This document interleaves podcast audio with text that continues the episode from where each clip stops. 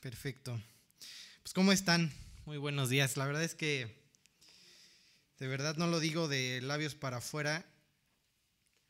Cuando Dios te permite este, servirle de esta forma, se anhela, ¿no? Este, estar acá adelante. Este, y no por nada, porque al final eh, los que lo han experimentado no me dejarán mentir, pues Dios también trabaja en tu corazón, ¿no? Con, cada, con cada estudio. Pero bueno, este, pues vamos a empezar. Vamos a continuar con el estudio de, Apocalipsis. Vamos a empezar obviamente por el principio, aunque son versículos no tan complejos, bueno, entre comillas, ya veremos que sí un poco, pero eh, podremos ver cómo al final de cuentas sí eh, la enseñanza que engloban los tres primeros versículos pues es muy clara, ¿no? O sea, enfocarte a un punto que te va a llevar a tener fruto durante la lectura de todo el libro, ¿no? Pero bueno, no sé si alguien quiera compartir algo, preguntar algo.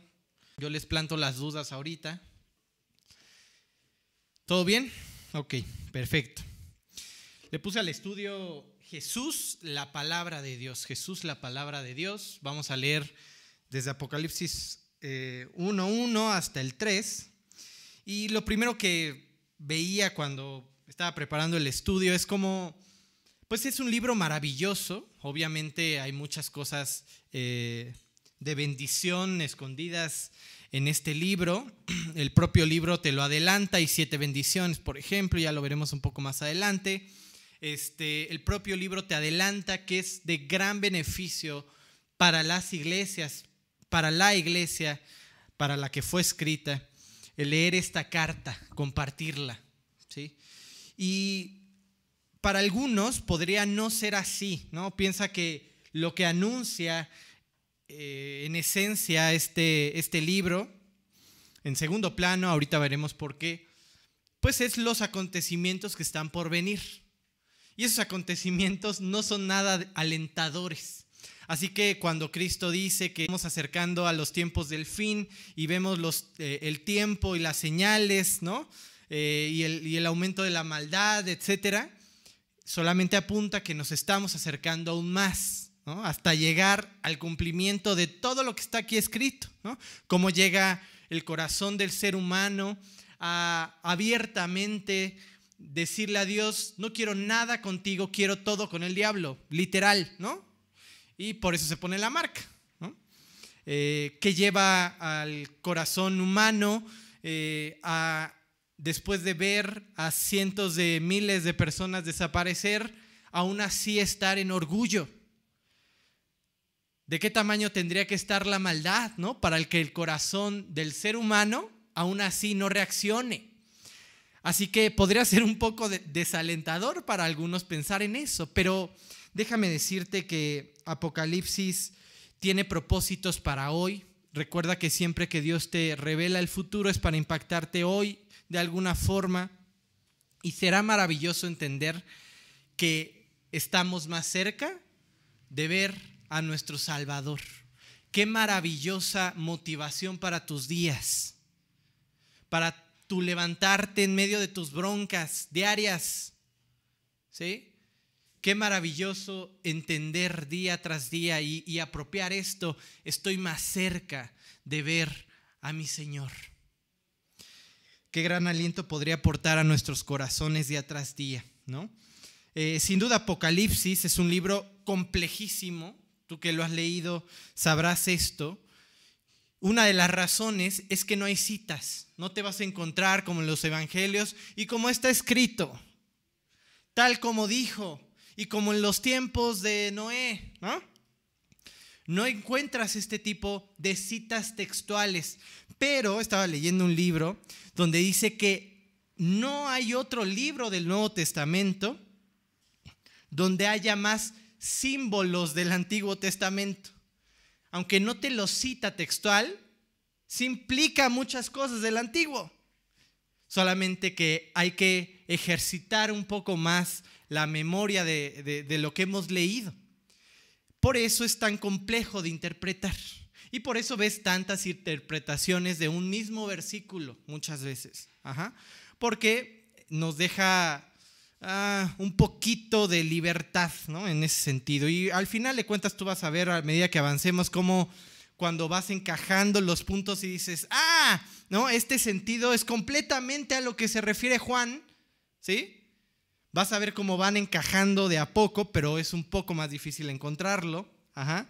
Así que es el libro con más alusiones al, Antiguo Testamento. Y en segundo lugar, pues no es un libro cronológico. Entonces tú estás leyendo y ya de pronto ya se murieron unos y ya revivieron en el siguiente pasaje. Y, ¿no? y dices, pero ¿cómo si ya no estaban? ¿no? Es que no es un libro, entenderemos, cronológicamente ordenado. ¿no? No, no necesariamente el pasaje 4 va después del 3 y así, ¿no? A veces como nos explicaba alguien en algún momento, lo que va a hacer mucho el libro es, ah, espérenme, ¿te acuerdas que te hablé de tal? Ah, pues ¿qué crees? Estos cuates también hicieron esto. Bueno, sigamos. Hará mucho este ejercicio, así que esto también le aporta eh, complejidad ¿no? al libro.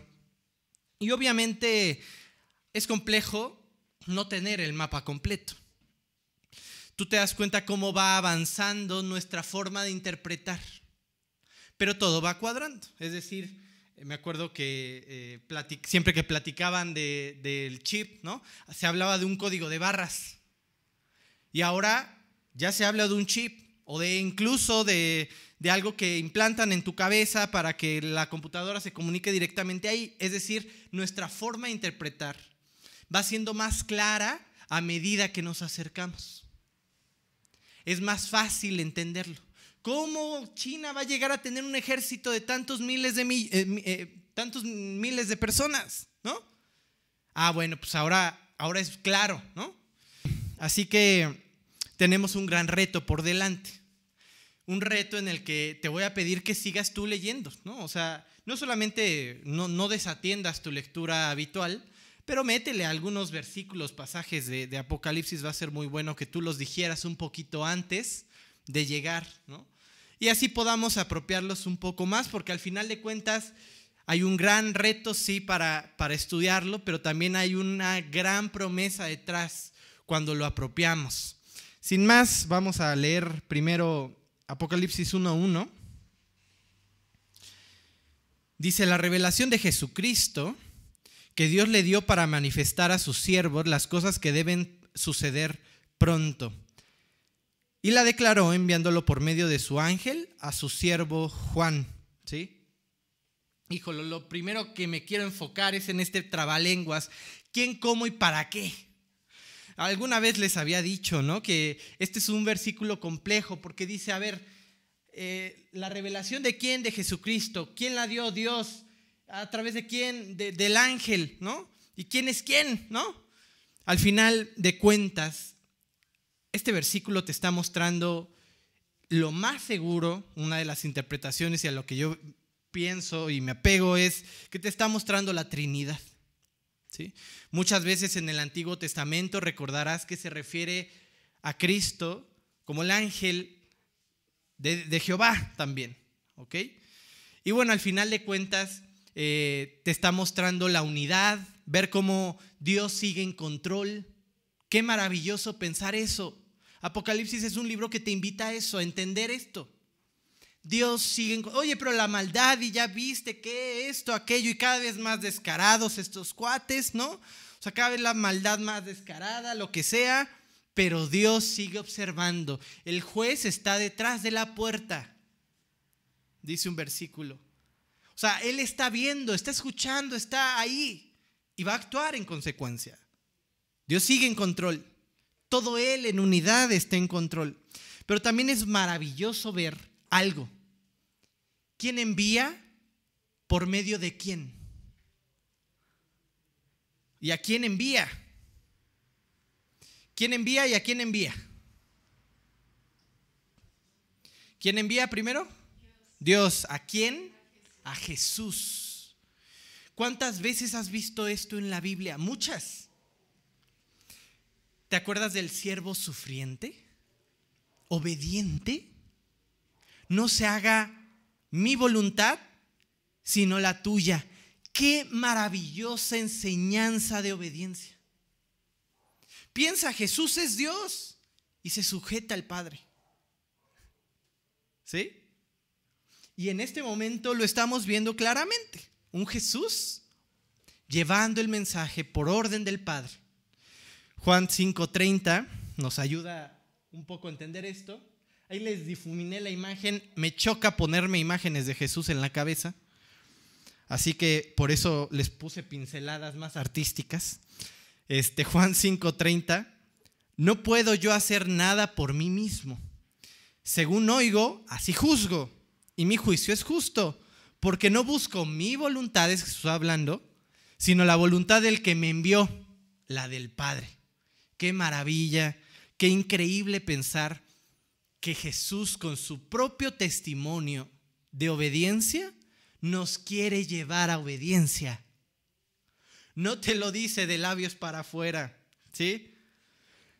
Bueno, la revelación de Jesucristo, como dice al principio del pasaje, la revelación de Jesucristo es en realidad un gran privilegio para todos. La revelación, revelación significa correr un velo, ver claramente. Había algo borroso, algo que tapaba, pero ahora ves con claridad. ¿A quién? A Jesús. Qué increíble privilegio. No hay nada en la vida de los seres humanos que pueda lograr transformar sus vidas más que toparse cara a cara con Jesús. Nada. Obviamente me estoy refiriendo a aquel que no tiene a Cristo. Obviamente me estoy refiriendo a esta persona que no ha recibido a Cristo y pone como velo todas sus filosofías, su religión, sus dudas. Si ese es tu caso, Dios ya corrió el velo. Ven a verlo. Preséntate delante de tu Salvador. Ve cómo no hay otra forma de que tu vida cambie. De disfrutar simplemente la vida. Sin embargo, también esta revelación de Jesucristo es una oportunidad grande para cada uno de sus hijos de seguir siendo como Él porque no hay otra forma, así como no lo hubo desde el principio, de cambiar nuestras vidas. Creyente, cristiano, no hay otra forma de que cambie tu vida más que viendo a Cristo día tras día. No puedes abandonarlo en una esquina y pretender que tus problemas se arreglarán solos que podrás dejar aquello que haces. No pasa. La fórmula sigue siendo la misma. Ver cara a cara a nuestro Señor. Segunda de Corintios 3:18. Por tanto, nosotros todos, mirando a cara descubierta como en un espejo la gloria del Señor, somos transformados de gloria en gloria en la misma imagen como por el Espíritu del Señor. Qué increíble. No hay otra forma. No hay otra forma incluso de amar la propia Biblia más que presentarse y exponerse a ella. Ajá. Esto es lo que se entrega en la propia carta. A Cristo mismo, la revelación de Cristo. Esto apunta nuestra mirada, cambia nuestro objetivo. Nuestro objetivo no es leer este libro con morbo por las cosas que sucederán pronto. Y ya. No. Es pensar que por las cosas que sucederán pronto, Dios nos está revelando a Jesucristo, su carácter, su propósito en nuestras vidas. Eso es lo que realmente importa. Esa es la maravillosa experiencia que podemos tener a medida que vamos leyendo el libro y la Biblia entera. La revelación de Jesucristo. cuando tú leías desde Génesis hasta Apocalipsis, te estabas topando con revelaciones de Jesucristo. Ahí tienes a tipos de Jesucristo, ahí tienes un Abraham este, eh, sacrificando, bueno, llevando a sacrificar a, a su hijo, y que se encuentran, ¿se acuerdan? Ahí atorado de los cuernos. Y a ese sacrifican. Ahí está Jesús. O ahí está el Mara amargo y avientan un tronco, la cruz, y endulza el agua. Y a lo largo de cada etapa de la Biblia te vas topando que la única solución para el ser humano es Cristo. Y nos presentamos en Apocalipsis. Este Cristo que te he venido presentando, esta es la culminación. Así cerraré su descripción. Esto es, ¿sí? Esta es la terminación de la revelación de Cristo. Así que, como dijera Pablo en, en Gálatas, Dios nos llamó por su gracia para revelarnos a Cristo. Eso es lo que dice Pablo en Gálatas 1.15, lo estoy parafraseando y luego lo leen. Ajá. Pero con un propósito. Y aquí te voy a adelantar puntos de más adelante, ya me vas a saber responder preguntas, seguramente. Pero hay un propósito, me llamo por su gracia, para revelarme a Cristo y presentarlo, predicarlo, dice Pablo, a los gentiles. Transmitirlo. Este siempre ha sido el objetivo de Dios con nosotros. Apuntar nuestra mirada a Cristo verlo a Él. ¿Sí? Porque no hay otro camino, verdad, ni vida. Pongan los ojos en las cosas de arriba, donde está quién? Jesús, sentado a la diestra. Tus ojos deben de estar junto con Cristo. Es la invitación de toda la Biblia. ¿Sí? Vamos a leer Lucas 11:28, no hay otra forma de empezar a leer este libro y tener fruto, más que experimentar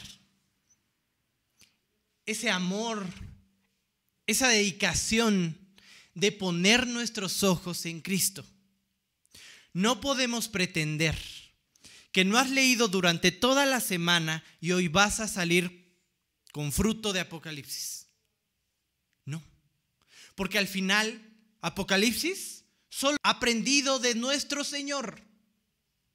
Es la culminación de la revelación. Pero tú tienes que aprender a amar, buscarlo. Día tras día, versículo a versículo, toparte con aquel que aceptaste en tu corazón. En este segundo estudio quiero invitarlos a eso, a preparar su corazón, no solamente para, para lo que veremos, para leer, para tener una relación con Dios. Porque si no es así, pocos frutos van a haber. Pocos cambios pudieran ser representados en tu vida. ¿Sí? ¿Cómo buscas la Biblia? ¿Con qué ansiedad? ¿Como aquel que brama por agua?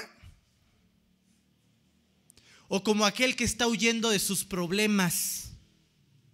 mira, no está mal buscar a Dios cuando tenemos problemas. Lo que está mal es buscar a Dios solo cuando tenemos problemas. Así que busca, lo buscas como aquel que brama por agua clama por agua. 11:28 dice, y chécate cómo suena lo que Juan está escribiendo. Al final tiene un contexto. Y él dijo, está hablando de Jesús, antes bienaventurados los que oyen la palabra de Dios y la guardan. Y esto es algo que se les quedó a los discípulos. Tú vas a escuchar a muchos discípulos eh, invitando a la gente a leer la palabra, a leer su carta en voz alta, a compartirla, a profundizar. Y son estas mismas palabras seguramente las que resuenan en la palabra de Juan. No hay otra forma de ser bienaventurado. Apocalipsis 1, 2, del 2 al 3, dice que ha dado testimonio de la palabra de Dios y del testimonio de Jesucristo y de todas las cosas que ha visto. O sea, está hablando de sí mismo, recuerda que ha dado a su siervo Juan, ¿no? Y yo he dado testimonio de todo. El 3, bienaventurado el que lee y los que oyen las palabras de esta profecía y guardan las cosas que están en ella escritas porque el tiempo está cerca. Así que más allá de entender cómo y cuándo sucederán las cosas, tenemos que entender algo más. Tenemos que entender el propósito. ¿Para quién fue escrita? Para sus siervos. Si soy su siervo, tengo entonces que contestarme un par de preguntas importantes ¿Cómo puedo salir diferente de mi lectura de Apocalipsis? Está escrito para mí. ¿Qué pretendía Dios formar en mí su siervo? ¿Qué tiene como propósito en mi vida? ¿Qué quiere Dios de mí? ¿Sí? Qué maravilloso pensar que hay un objetivo. El que tú hagas de la Biblia tu delicia día tras día, no solamente, y con eso sería suficiente, te va a dar el grandioso privilegio de disfrutar tu vida, de no ser esa persona explosiva, de saber cómo actuar, de tener paz, de, encontrar en Dios tu refugio, sino que también te va a capacitar para ir y hacer la obra que, para la que fuiste encomendado, ir y hacer discípulos, ir y llamar a las personas. Hay un propósito entonces por revelarte a Jesucristo. Ve y transmítelo. Primera de Pedro 1 del 10 al 12.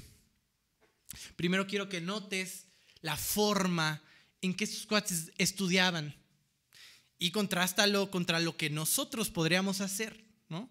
Los profetas que destinaban a vosotros inquirieron y diligentemente indagaron acerca de esta salvación.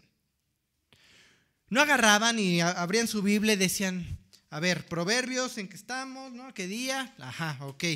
Ok, sí. Y oye, las cuentas de ayer y me faltan 500 pesos para salir en el mes. Ah, ¿dónde estaba? Este, ok. ¿Qué será esto de que no contestes al necio de acuerdo a su necedad? Bueno, luego lo pregunto. Ok, este, ajá, sí, la hormiga. Ok, va. Listo. Indagaban inquirían diligentemente, profundizaban, no leían superficial para poder predicar de la salvación, escudriñando qué persona y qué tiempo indicaba el Espíritu de Cristo que estaba en ellos. Esto de querer atinarle a la fecha no es nuevo, ¿eh? No creas que, ah, yo creo que sería por tal fecha. Eh, sí, pues no lo afirmes así, pues nadie lo conoce, pero pues no somos los únicos que quieren saber la fecha, también inquirían y querían saber el tiempo, ¿no? Y las glorias que vendrían tras ellos. A estos se les reveló que no para sí mismos, sino para nosotros administraban las cosas que ahora os son anunciadas por los que os han predicado el Evangelio por el Espíritu Santo enviado del cielo. Cosas en las cuales anhelan mirar los ángeles. Qué increíble que sean estas cosas las que son reveladas a nosotros. Ahora podemos sin duda tocar con más claridad este versículo 2. La palabra tiene sin duda este propósito de ir y predicarla. La palabra, la revelación de Jesucristo, necesita un siervo fiel. Juan, dice el versículo, no se quedó con nada. Nada de lo que aprendió, nada de lo que recibió, todo lo transmitió. Mientras escribía estas palabras, me preguntaba, y lo escribí también la pregunta, ¿cuántas veces me he quedado callado y no he dado de lo que he aprendido? Por las prisas, por lo que quieras. El del taxi, el del Uber te está empezando a contar su vida dramática, pero tú tienes prisa. El cuate necesita a Cristo, sí, pero yo necesito llegar. ¿Cuántas veces no hemos sido siervos fieles y nos hemos quedado con la revelación de Jesucristo que nos ha sido dada para nosotros y ya. ¿Cuántas almas has llevado a los pies de Cristo? Y esto no son carreras, pero sí podría, en un análisis introspectivo, definir tus prioridades. ¿Dónde están tus prioridades? ¿Alcanzar gente para Cristo? O traer aplauso a tu vida. Porque sí, delante de los creyentes podrás ser el más fiel de los cristianos. Pero lo que cuenta son las almas. ¿Sí? Vayamos a la, a la conclusión entonces. Es temprano, no te me asustes, me voy a tardar en esto. Hay una, hay una diapositiva que creo que me brinqué de más. ¿Cuál es la bienaventuranza? El objetivo de estos tres pasajes es decirte que hay bendición detrás. Para los que guardan su palabra. Es una de siete bienaventuranzas. Por ahí si puedes buscar la diapositiva. Creo que me la brinqué. Yo estoy seguro que puse las siete bienaventuranzas. Esta es la primera de siete, te vas a encontrar muchas veces el número siete por ahí. Este, esta primera es bienaventurados los que leen y oyen. Los que leen y oyen. No me voy a estancar mucho más, ya te he explicado muchas veces por qué leer y oír, porque lo leía, no había puntos, los demás escuchaban en la sinagoga y alguien que platicaba conmigo este, me decía qué gran privilegio entonces de nosotros poder detenernos y decir, no entendí y regresarme. Ah, pero interrumpe al que está hablando en la sinagoga, pues no, ¿no? No está, ¿o sí? Por ahí andaba, se los prometo. Pero bueno, allá veremos las siete bienaventuranzas. Hay otra bienaventura los que mueren en Cristo, porque descargan de sus, descansan de sus obras, los que son llamados a la, cena eh, del Señor, este, los que limpian, mantienen limpias sus vestiduras, los que guardan la palabra, y bueno, ahí me faltará algún otro. Los iremos viendo poco a poco, ¿ok? Pero bueno. Al final hay una gran promesa para las personas que se dan el tiempo de estudiar y profundizar. ¿Qué cosa? ¿A quién? ¿A qué? La palabra, ¿ok? La palabra de Dios. Y sobre todo Apocalipsis. Martín, ya me lo has estado repitiendo desde que empezaste el estudio. Sí, sí, sí. Pero voy a otro punto. ¿Por qué somos transformados? ¿Se acuerdan que les dije al principio? ¿Por qué somos transformados? Me dirán a Cristo, algunos otros por ahí escuché la Biblia o la palabra, y ambas respuestas son correctas. Son ciertísimas. Para, entender esto, eh, les voy a hacer otra pregunta. ¿Quién es la palabra de Dios? El título te lo responde, pero ¿por qué Jesús es la palabra de Dios? ¿Quién es la palabra de Dios? No suena una pregunta lógica. Que la palabra suena a una cosa y Jesús es alguien, ¿no? Así que leamos estos versículos para ver si entendemos un poco más. Génesis 15, 1. Después de estas cosas, vino la palabra de Jehová a Abraham. ¿Quién vino? La palabra. Y podríamos empezar a pensar en algo. ¿Qué, te imaginas cada... Somos así, ¿no? Nuestra mente funciona así. ¿Qué te imaginas cada que lees eso? Un Abraham escuchando la voz en la cabeza. ¿O soy el único? Nos, nos imaginamos eso, ¿no? Y después dice, en visión. una visión se ve. Si no, es tan fácil, utilizaría otra palabra. Oír. No, aquí dice que la palabra del Señor vino y la vio. Y para enfatizar más este concepto, dice, no temas, Abraham, yo soy tu escudo y tu galardón será sobremanera grande. Interactúan. Interactúan entre ellos. Abraham literalmente está teniendo una conversación con la palabra de Dios. No es un mensaje depositado en su, en su cabeza. Él está viendo a alguien.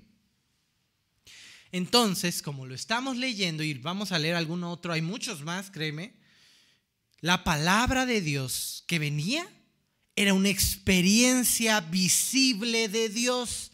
¿Ya te está sonando? Era una experiencia visible de Dios. Ahora pensemos en Samuel. La historia de Samuel es la mamá lo lleva, ¿no? Ya sabes, con Elí. ¿Y qué pasa? Mientras él estaba dormido, escucha qué? La voz de Dios. Tres, bueno, las veces creen sí, sí, tres veces, ¿no? Este, y hasta que Elí se da cuenta, mm, este cuate no está viendo fantasmas, es Dios. Es Dios. Así que la próxima vez que le digas, que escuches tu nombre, contesta, aquí estoy para que soy bueno, ¿no? Estoy parafraseando. ¿Ok? Y dice la Biblia que cuando esto pasó, cuando Samuel dijo esto, dijo, dice la Biblia, vino el Señor y se paró. Era una imagen visible de Dios. era algo visual. Vamos a ver entonces Colosenses 1.15. ¿Quién es la imagen visible de Dios? Él, Jesús, es la imagen del Dios invisible, el primogénito de toda creación. Qué increíble, ya estamos atando cabos, ¿no? Jesús es la imagen del Dios invisible. Así que ahí tienes a Jesús. Y, no solo aquí, sino en muchos otros pasajes, de hecho hay, otros muy interesantes, pero seguiremos sobre la vida de Samuel, siendo literalmente Jesús la palabra del Señor mostrada a sus siervos. Vamos a leer entonces 2 Samuel 3:19.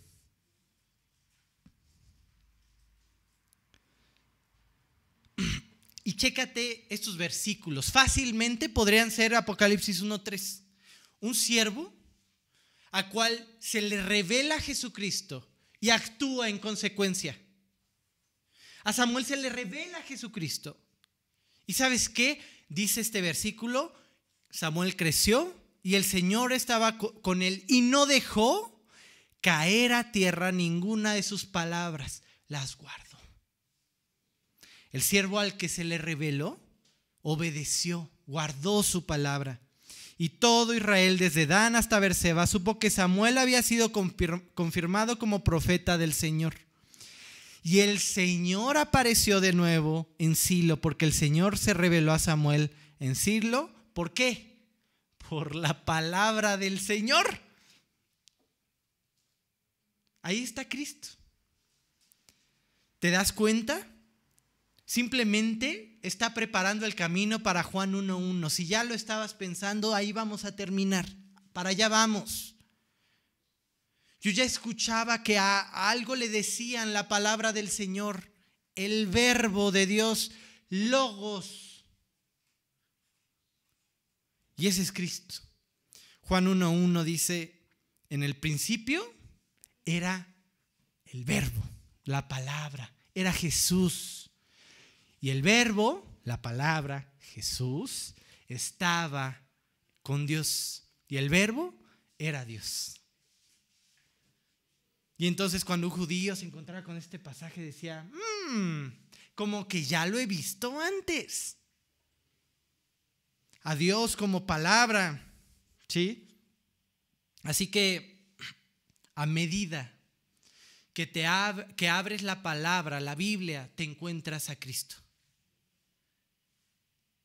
Te encuentras su persona. Y esto le va permitiendo transformar tu vida.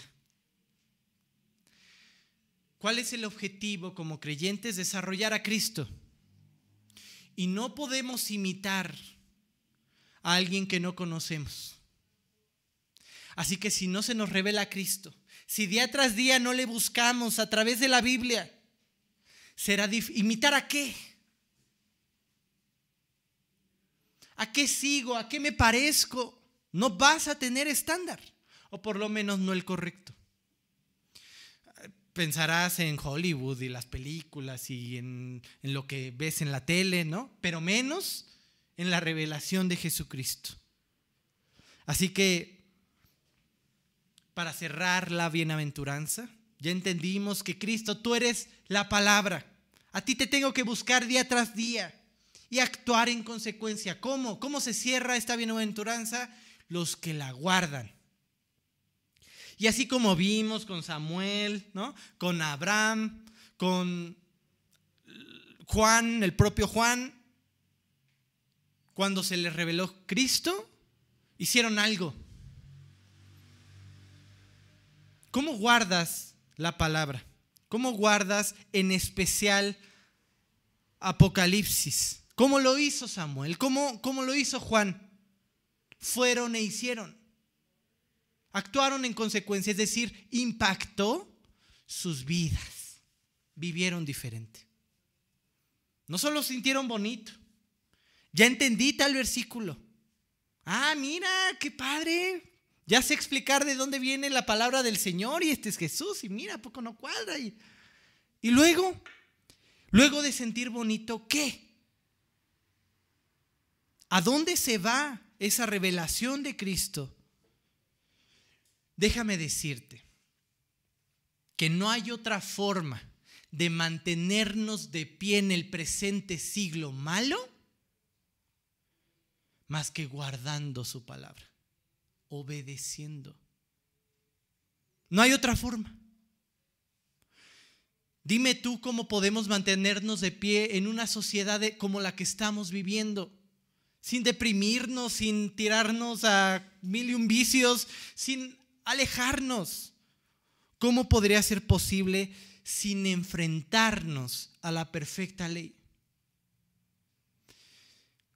No es difícil entender que aquel creyente que se aparta, se apartó de su lectura tiempo antes.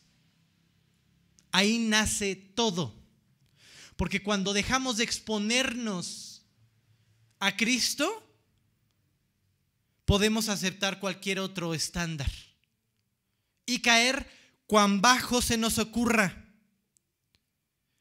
Así que la única forma de cerrar esta bienaventuranza es no dejar caer a tierra ninguna de sus palabras. Samuel. Apropiarlo todo, ir y predicar. Todo lo he compartido, Juan. ¿Sí? Santiago 1:25 dice, mas el que mira atentamente en la perfecta ley, la ley de la libertad, libertad y persevera en ella, no siendo oidor olvidadizo, sino hacedor de la obra, este será bienaventurado en lo que hace. Aquí está la bienaventuranza. Este será bienaventurado en todo lo que hace. No hay otra forma. ¿Cómo puedes obedecer la Biblia? Bueno, pues poniéndola en práctica. ¿Cómo pones en práctica Apocalipsis? O sea, al final es una promesa, sí, para toda la palabra de Dios, pero específicamente para Apocalipsis.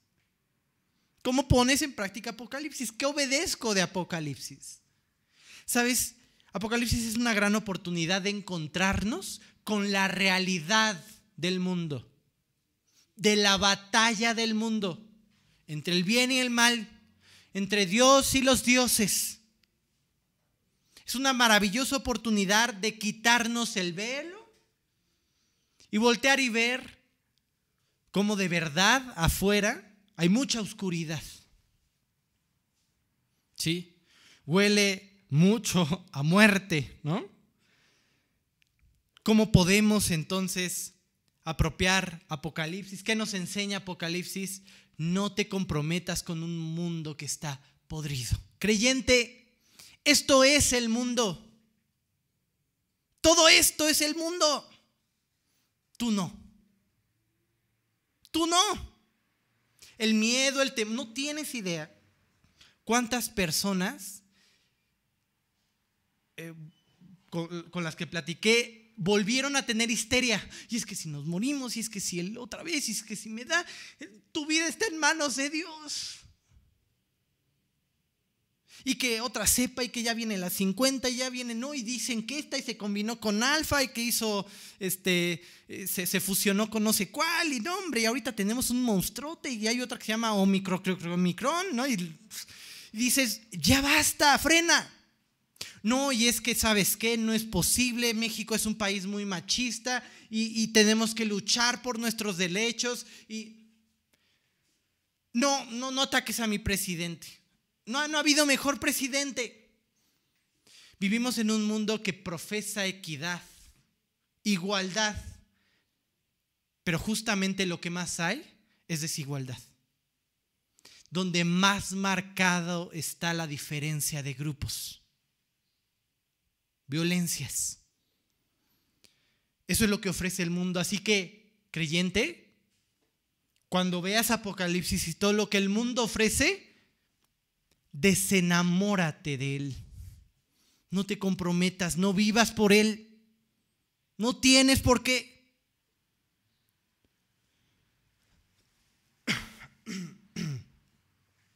Así que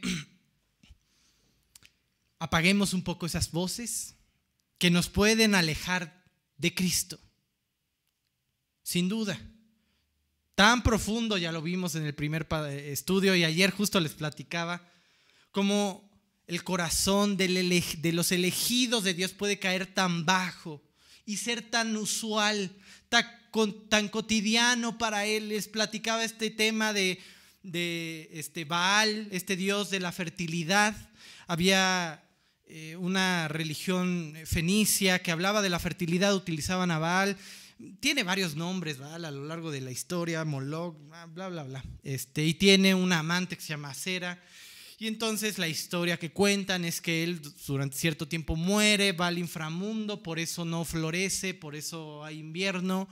Y entonces la sangre vuelve a su cuerpo, revive en primavera y trae fruto. Y bueno, revive en primavera y después se acuesta con su amante, Acera. Y producto de esa relación este, sale la abundancia. Esa es la historia. Así que cuando Israel comienza a adorar a Baal, sigue los sacrificios y cosas que estos hacían. ¿Qué hacían? Ah, sangre, necesita sangre, sacrifiquemos a nuestros hijos. Y ahí van con su bebé al rojo vivo, el fuego, y lo dejaban ahí para que reviviera. Ok, ya dimos ofrenda. Luego los sacerdotes se ponían a tener relaciones y todo el pueblo lo seguía enfrente de todos para incitar a Cera y a Baal que hicieran lo mismo. ¿Y todo por qué? Por mis intereses.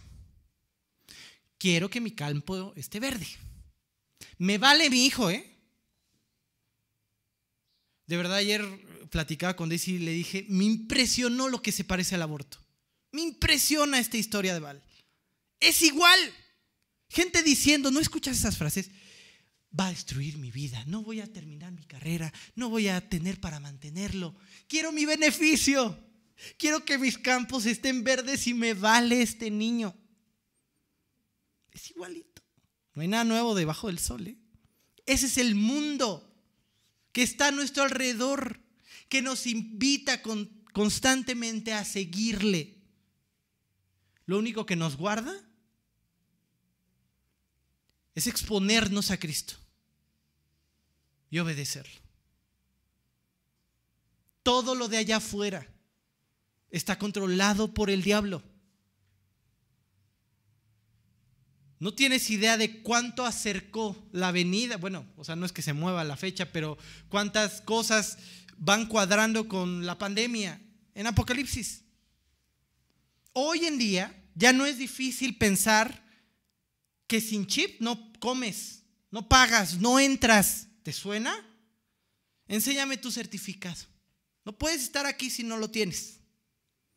Hay códigos de barras en ya muchos países donde en el transporte público, en tu propia casa, saben exactamente dónde estás y qué haces. En Suiza el certificado de vacunación ahora puede ser un chip. Todo lo de allá afuera, simplemente, y todo lo que Dios nos revela, es el mundo está controlado por el diablo. Es el príncipe de este mundo. Me sorprende que muchos creyentes con los que platico de estos temas les da algo. Les cuesta trabajo ver al diablo en esto. Pobres de mis discípulos, los tengo bombardeados de cosas ahí conspiranoicas. Ya me, me limito. Me acuerdo un video que les mandé que, se veía este evento del Super Bowl con un cantante ahí, este, este, y con todos tapados, alejados, fondo rojo, y yo les decía, mira, esto y esto significa tal, ¿no? Y aquí, allá, y al final ofrecen luz de sus palmas de las manos, todos los eh, eh, eh, encapuchados, y tú lees el libro de, del masón y dice que a Satanás le ofrecen la luz de sus palmas este, como ofrenda y al final todo se pone rojo como un sacrificio. Y, y me acuerdo que mientras lo platicaba varios era así como de Ok, ¿no? Sí. No se trata de ver al diablo en todos lados, pero se trata de no ignorar sus maquinaciones. Estos cuates cada vez están más abiertos.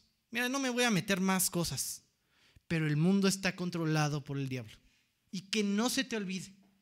Pero hay muchos creyentes que podrían escuchar a Pablo diciendo, no ignoramos sus maquinaciones, y los creyentes, ¿maquinaciones?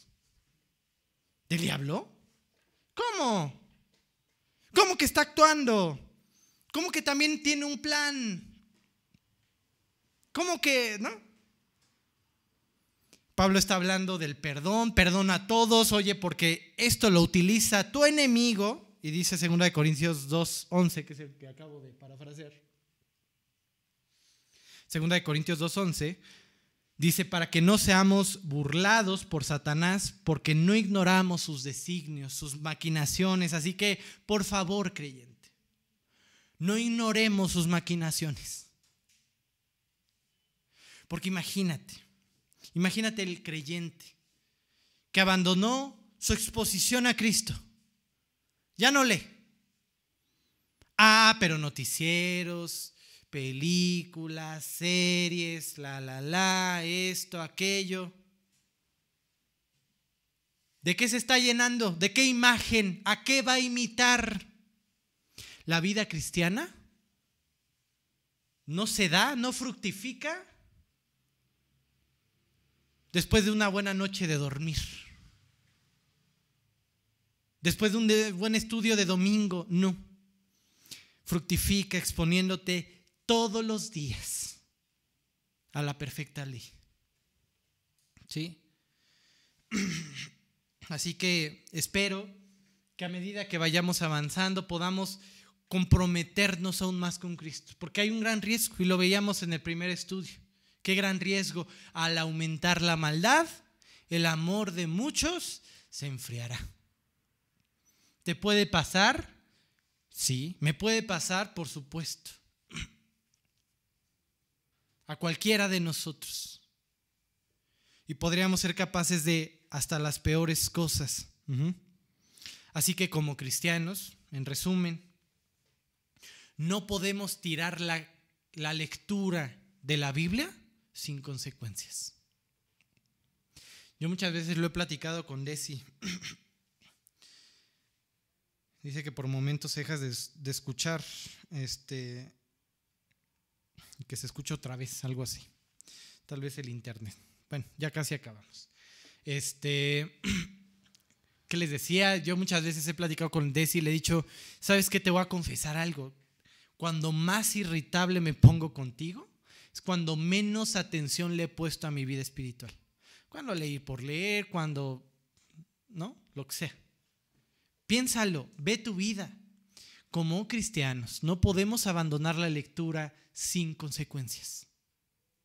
Pasa algo y se nota en tu carácter. Y ahí nos volvemos presas fáciles. ¿Cómo, cómo, cómo que iglesias con inclusión? Eso no dice aquí. Les. ¿Sí me explico? Y no adornas el Evangelio y no haces de más, predicas la perfecta ley. Ok. ¿Quieres que Dios te bendiga? Bienaventurados los que leen. ¿Por qué? Porque el tiempo está cerca.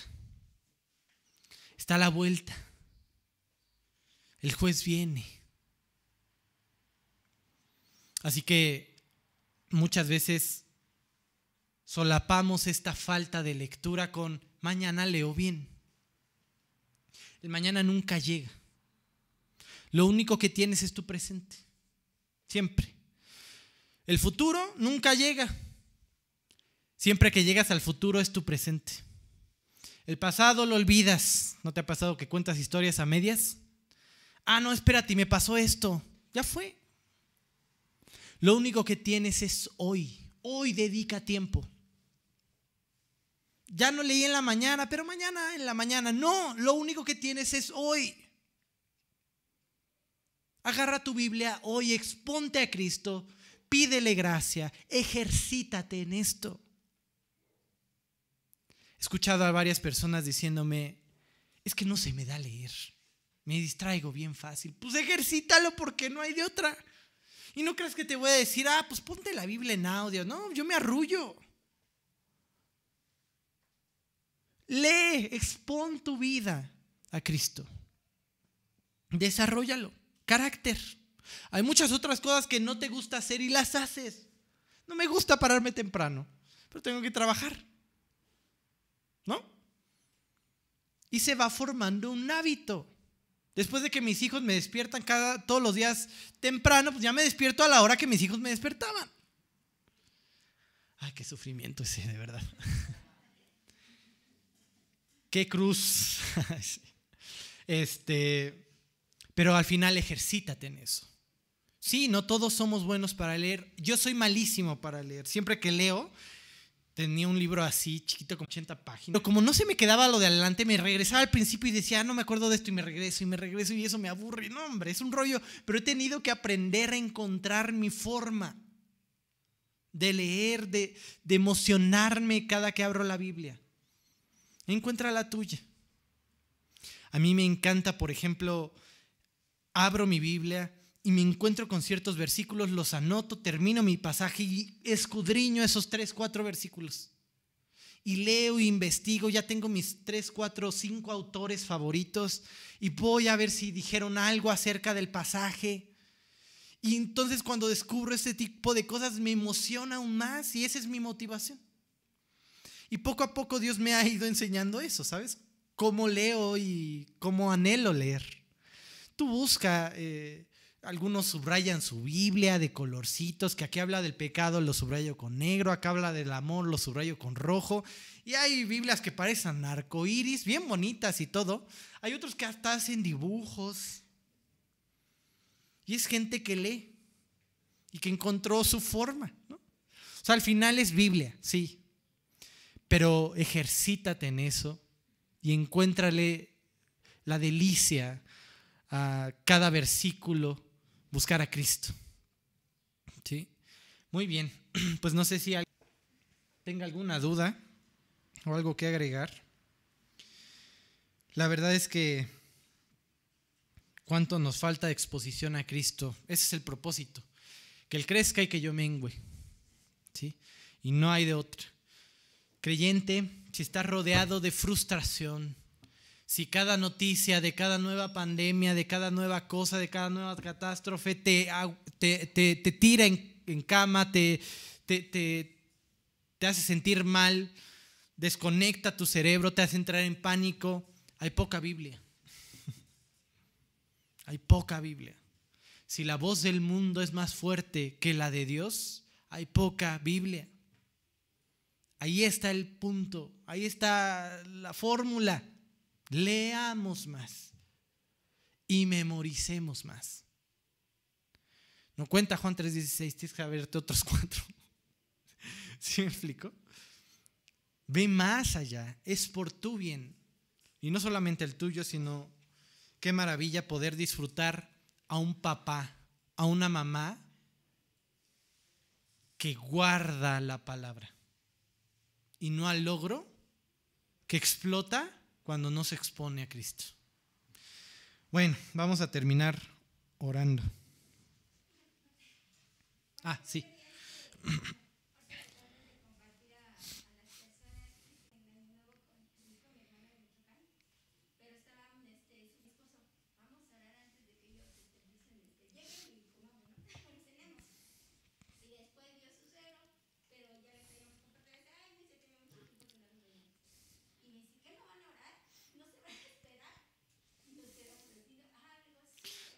Yo me andaba escondiendo. claro, claro.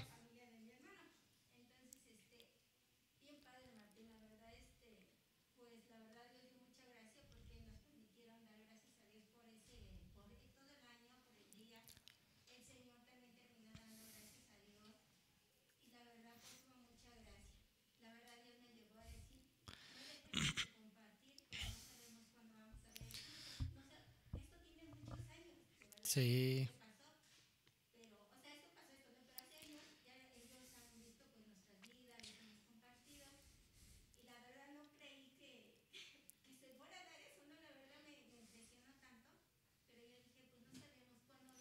Sí.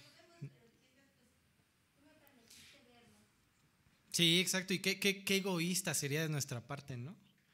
El, el no compartir, ¿no? Eh, pues lo que cambió nuestra vida.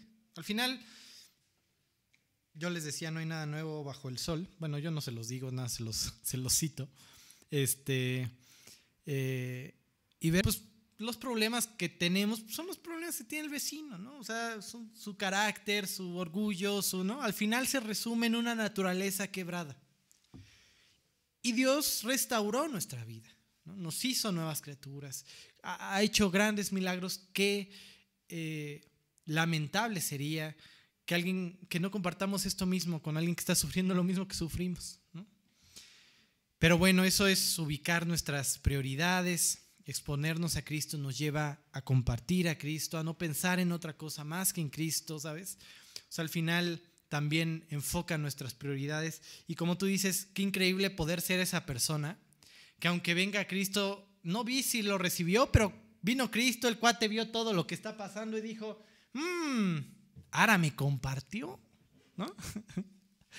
y mira, ¿sabes qué? Sea sí o sea no, pues te entrego mi vida. Y mira, me dijo que orara y que hiciera que Cristo pagó mis pecados, ¿no? Y, que en algún momento, pues Dios eh, lo guíe, el Espíritu Santo lo guíe al arrepentimiento.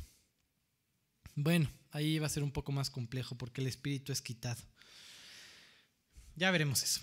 ya me estoy metiendo en otras cosas, pero sí, al final de cuentas, pues no olvidemos esa necesidad. Estamos aquí para compartir, para hablar de Cristo, para impactar vidas y el tiempo se acerca y, tenemos que hacerlo rápido. Además, si anhelamos su venida, nos ponemos a compartir más rápido porque las eh, eh, eh, señales es que se predicará su evangelio hasta el fin del mundo, ¿sabes? A, a todos escucharán. Ajá. Así que apurémonos para que todos escuchen rápido. Muy bien, bueno, pues ahora sí vamos a orar.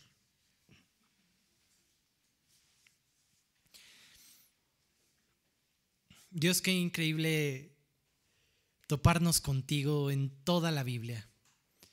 Qué increíble Jesús verte en cada paso y como veremos más adelante, tener esa experiencia del Dios que es, que era y que ha de venir. Cristo, gracias primero por haber entrado en nuestras vidas. Gracias por esa revelación maravillosa de tu salvación, de todo lo que hiciste en esa cruz por nosotros. Llévanos a exponernos a tu palabra, a ti, el resto de nuestros días. y poder, Dios, ser transformados a la perfecta imagen tuya. Gracias porque pues en ti esperanza a pesar de todo lo que hay a nuestro alrededor, a pesar de todos los problemas que hay, a pesar de las circunstancias complicándose, la inflación creciendo, la violencia desatada, aún así Dios, mirando en la perfecta ley, encontraremos esa paz que sobrepasa todo entendimiento. Gracias porque sabemos que está cerca. Llévanos a mantenernos limpios, obedientes a tu palabra y compartiendo, compartiendo a Cristo, atando nada de lo que nos ha sido revelado. Gracias Padre por este día, sigue guardando el resto de la semana y en nombre de Cristo Jesús y para tu gloria te lo pedimos. Amén. Muy bien, pues si no hay nada más, que Dios los bendiga. Nos vemos el próximo domingo, primero Dios. Cuídense mucho.